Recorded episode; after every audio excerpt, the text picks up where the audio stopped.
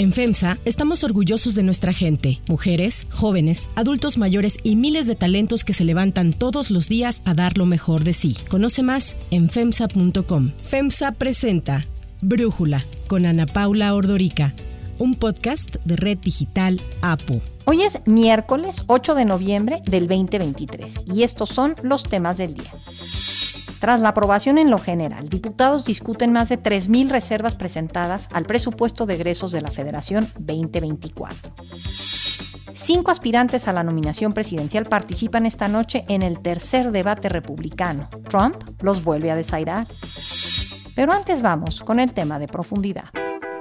De manera sorpresiva, Arturo Saldívar presentó su renuncia como ministro de la Suprema Corte al señalar que su ciclo ahí ha concluido. Mediante una carta enviada al presidente Andrés Manuel López Obrador, Saldívar mencionó que durante el tiempo que ha estado en la Corte ha impulsado los criterios más vanguardistas. Así se refería el ministro a su combate frontal contra el nepotismo y la corrupción. Por primera vez desde 1995 en que se crea el Consejo de la Judicatura Federal, se aprueba un acuerdo que regule de manera adecuada todo lo que tiene que ver con la carrera judicial para abatir dos grandes problemas que tiene el Poder Judicial. Uno, el del nepotismo y otro, el relativo a que no podemos negar que hay focos de corrupción en el Poder Judicial. Estamos combatiendo con energía el nepotismo, ya estamos teniendo resultados y estamos combatiendo con energía la corrupción. Tan pronto dio a conocer su decisión, la Corte emitió un comunicado en el que señaló que se encuentran a la espera de lo que resuelve el Ejecutivo y el Senado, aunque recordó que conforme a lo dispuesto en la Constitución, las renuncias de los ministros solamente procederán por causas graves. En ese sentido, Saldívar adelantó que a partir de ahora se sumará a la consolidación de la transformación de México, como López Obrador se refiere al movimiento político que encabeza. Coincidiendo con su mensaje, la virtual candidata de Morena a la presidencia, Claudia Sheinbaum, compartió apenas dos horas después del anuncio de Saldívar en redes sociales una foto con el ministro, con quien dijo que acordó trabajar juntos para avanzar en la transformación del país. Saldívar es el segundo ministro en presentar su renuncia a la Corte después de la dimisión de Eduardo Medina Mora en octubre del 2019, quien se sabe fue presionado por parte del gobierno federal para dejar la corte. Si López Obrador acepta la renuncia, algo que se prevé que ocurra, pues dada la cercanía del ministro y la oportunidad que le da de nombrar a un nuevo ministro que dure 15 años en el encargo, pues esta deberá ser turnada al Senado que también deberá aprobar su dimisión. En ese momento el presidente va a poder proponer a su reemplazo, con lo que cinco de los 11 ministros de la Corte habrán sido nombrados por él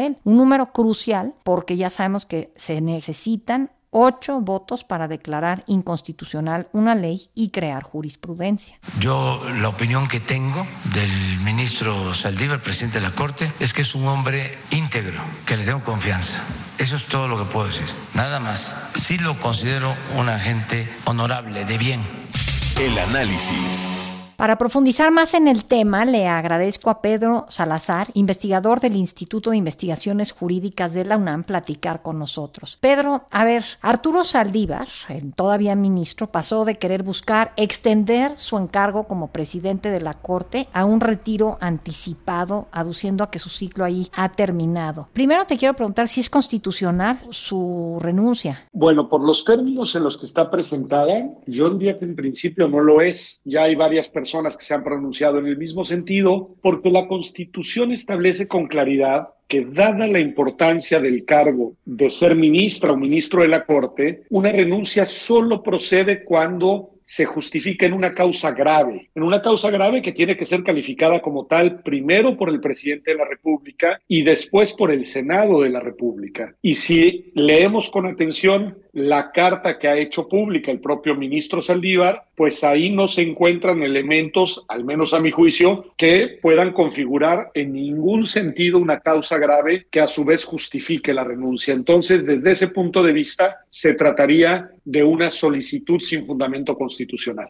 ¿Cuál es tu lectura? Porque yo veo que el presidente en la carta y en el mensaje de renuncia y en la columna que publicó ayer en Milenio habla de quien quiere impulsar un México más justo, un México más igualitario, un México con dignidad. Pues qué mejor lugar para hacerlo que desde la Suprema Corte de Justicia. No veo en dónde mejor hacer este trabajo, cómo o por qué dejar la Corte. Yo, es decir, tampoco lo entiendo. La verdad es que me ha sorprendido, me ha decepcionado con el tiempo, pero sobre todo en esta última decisión, el ministro Saldívar en su toma de posturas frente a los asuntos de relevancia pública. Y lo que está diciendo es algo que es legítimo, pero que en su situación no es constitucionalmente viable, que es que él quiere pasar a la política, quiere dejar la Corte, quiere dejar el Tribunal Constitucional y quiere dejar de ser un guardián de la Constitución, pues para entrar al terreno de la política, que es un terreno pues también muy válido, muy legítimo en una democracia y al cual las ciudadanas y los ciudadanos deben de poder aspirar, si así lo desean, como una arena de incidencia pública. El punto es que aquí hay una incompatibilidad y es una incompatibilidad que tiene que ver con el cargo que hasta ahora todavía ostenta y que es un cargo de la máxima relevancia en el Estado mexicano. En ese sentido, lo que podría ser una aspiración legítima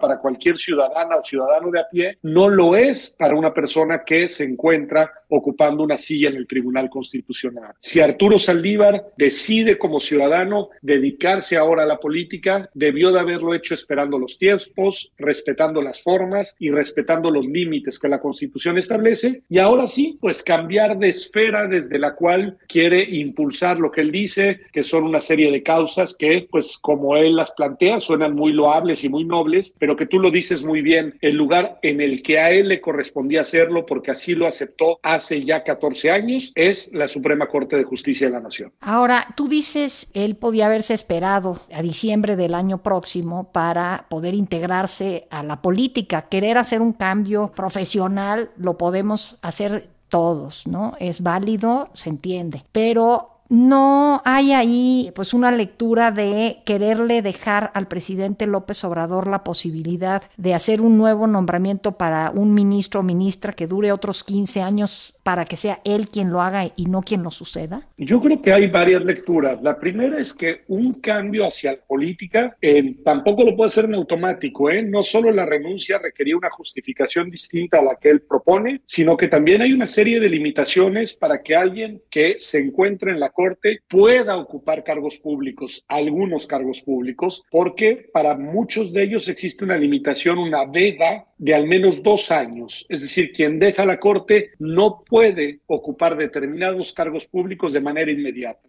Ese es el primer dato a tomar en cuenta. Y el otro dato, pues sí es una lectura política que creo que tiene sentido, es decir, él iba a concluir su mandato, pero adelanta el, tiempo de conclusión y permite que el gobierno actual, con una mayoría en el Senado, que ojo, eh, no es calificada, requerirá hacer de una serie de alianzas para lograr pasar una, una, una nueva terna por el Senado, que, de la que emerge una nueva, un nuevo ministro, pero en efecto, el presidente de la República ahora tiene la posibilidad de abrir el juego e impulsar a una persona que ocupe la silla que hasta ahora tenía el ministro Saldívar y con eso pues sí, aunque también hay que decir que ya desde hace tiempo el ministro Saldívar venía votando en muchos temas, en mucha sintonía con el gobierno actual. Y entonces, bueno, tampoco es que vaya a ser mucho la diferencia en un hipotético escenario en el cual quien llegara ahora a la corte en su lugar tuviera una suerte de lealtad o de, digámoslo así, sintonía política con el gobierno en turno. Ahora, pienso que la primera aduana de este proceso es que el Senado apruebe esta renuncia del ministro Saldívar.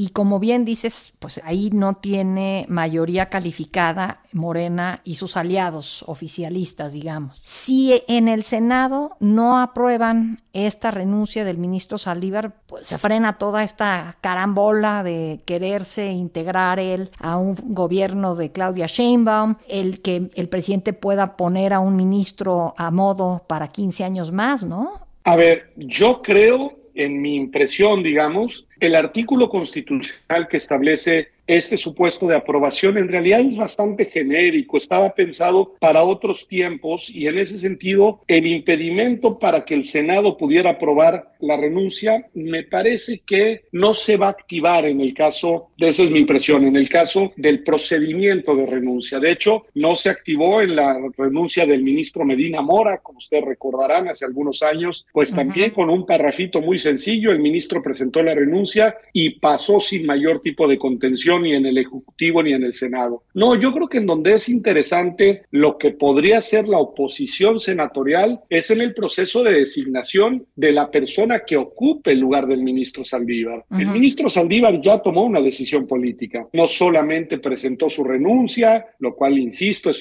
sorprendente y es decepcionante, sino que el mismo día, lo cual además es hasta impúdico, fue y ya se sentó con una precandidata a la presidencia y dijo que es desde ahí, desde donde quiere ahora incidir en la vida pública, es decir, dio un salto a la política en el mismo día, de la corte a la política, lo cual me parece, insisto, muy desafortunado, difícilmente se va a frenar ese proceso porque es una decisión tomada, no veo las condiciones para que se le impida renunciar y se le force a seguir en la Corte, en donde se va a abrir un juego interesante es que el presidente de la República tendrá que confeccionar una terna, la tendrá que colocar en la mesa del Senado y el Senado tendrá que procesar ahí sí por una mayoría calificada una eventual designación o eventualmente rechazar la terna, la Constitución contempla que la puede rechazar hasta en dos ocasiones el Senado de la República, en cuyo caso, ante un segundo rechazo, el presidente de la República sería quien designaría directamente a la persona que ocupe la silla del ministro Saldívar, lo cual nunca ha sucedido en 30 años. ¿eh? De 1994 al día de hoy, nunca un presidente ha impuesto a una persona en una silla de la Suprema Corte de Justicia pero ves a un Andrés Manuel López Obrador preocupado por guardar este tipo de formas y pensando en que como no se ha dado antes, ahora no hacerlo él por primera vez. Yo lo veo que si no le aprueban a alguien de sus ternas, las dos primeras ternas, va a ser el nombramiento de quien quiera de esta segunda terna, que es lo que entiendo que puede hacer, ¿no? Lamentablemente coincido contigo. es decir, porque además, Ana Paula, sería constitucional. Es decir, ¿Sí? aquí la paradoja Eso sí. es que sería políticamente cuestionable, nos podrá irritar, molestar, es que lo podremos objetar con buenos argumentos, pero si eso es lo que sucede, sería constitucionalmente viable.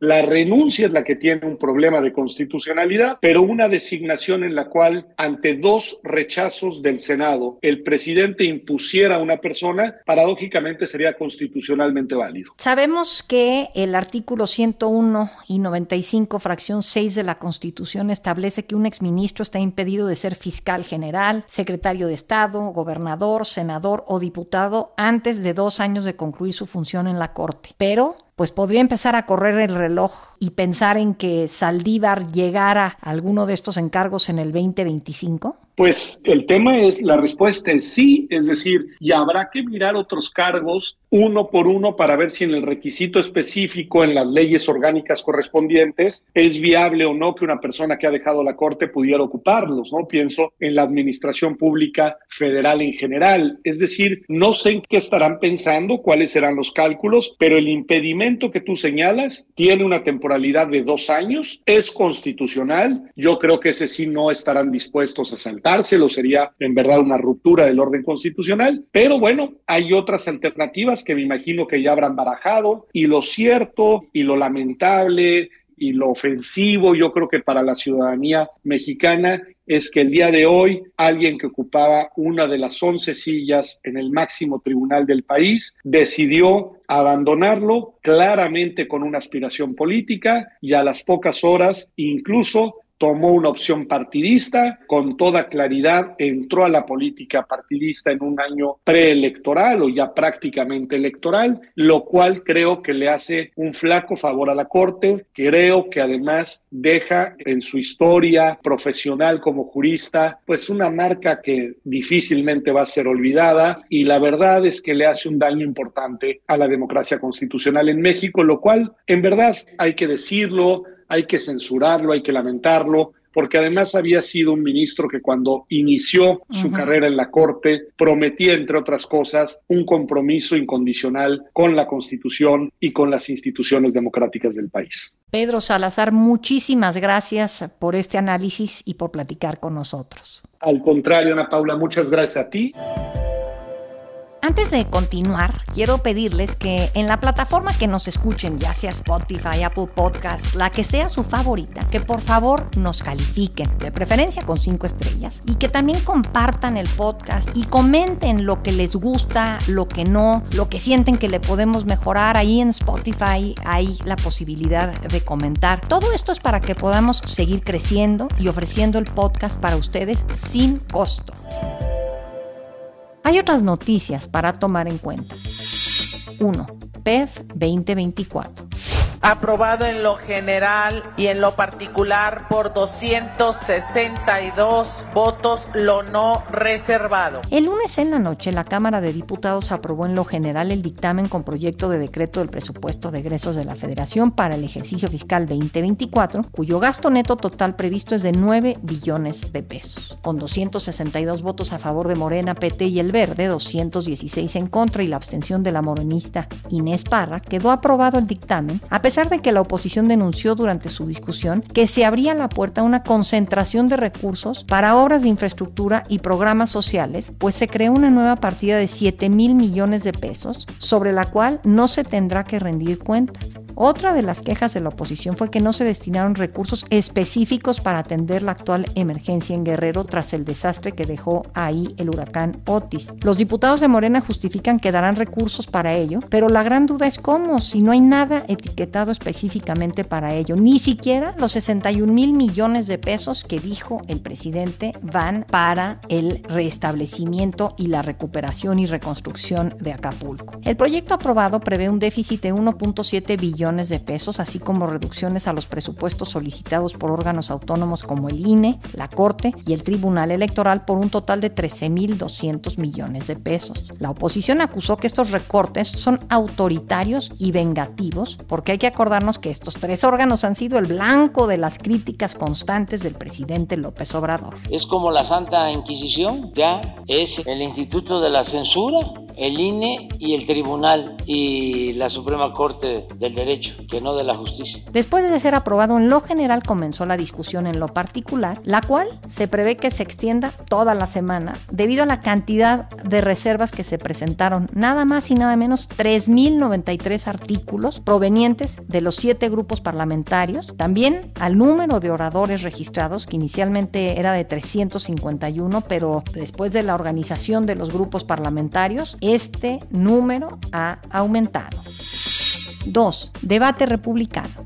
Hoy en la noche se lleva a cabo el tercer debate entre aspirantes republicanos a la nominación presidencial. El encuentro, que se celebrará en Miami, contará con apenas cinco candidatos y como ha sucedido en las dos ocasiones anteriores, el expresidente Donald Trump no participará, aunque sí estará en el estado, pues tiene programado un evento en una ciudad cercana a Miami con amplia población de origen cubano. A diferencia de los debates previos en donde participaron 8 y 7 respectivamente, ahora habrá solamente cinco aspirantes el gobernador de Florida Ron DeSantis, la exgobernadora de Carolina del Sur Nikki Haley, el empresario Vivek Ramaswamy, el exgobernador de Nueva Jersey Chris Christie y el senador de Carolina del Sur Tim Scott. Los participantes son menos, entre otras cosas porque el ex vicepresidente Mike Pence anunció que se bajaba de la contienda el pasado 28 de octubre. Todo parece indicar que el que Trump no participe en estos debates ha sido acertada, pues lejos de perder apoyo entre la base del partido, sus números han crecido.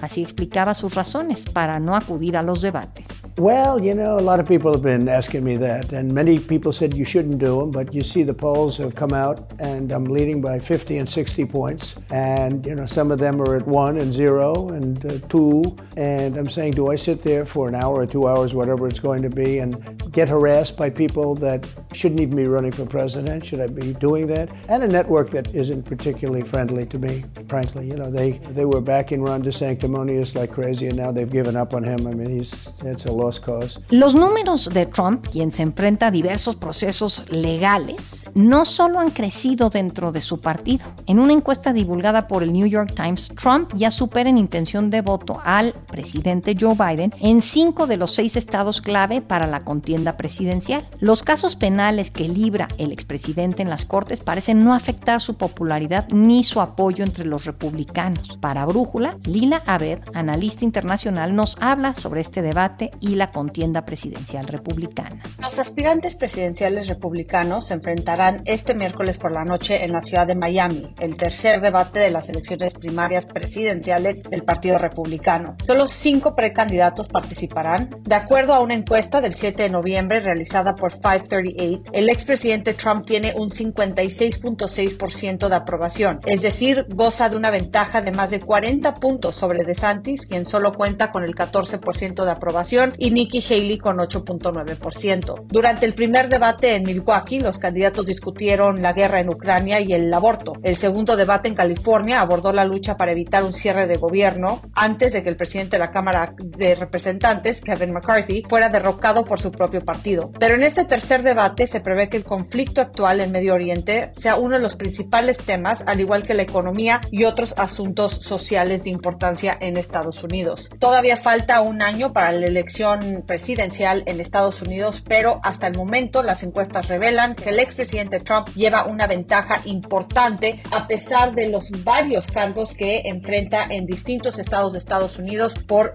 una variedad de delitos. Para cerrar el episodio de hoy, los dejo con música de Diana Krall.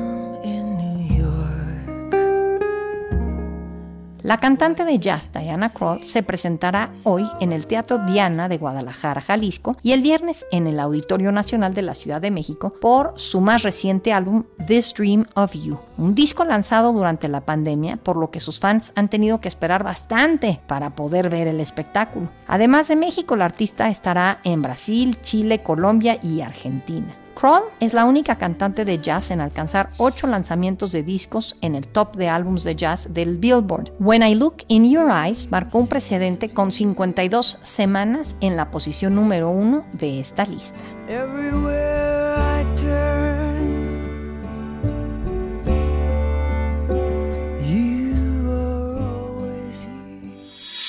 Yo soy Ana Paula Ordorica. Brújula es una producción de Red Digital APO. En la redacción, Ariadna Villalobos. En la coordinación y redacción, Christopher Chimal. Y en la edición, Cristian Soriano. Los esperamos mañana con la información más importante del día.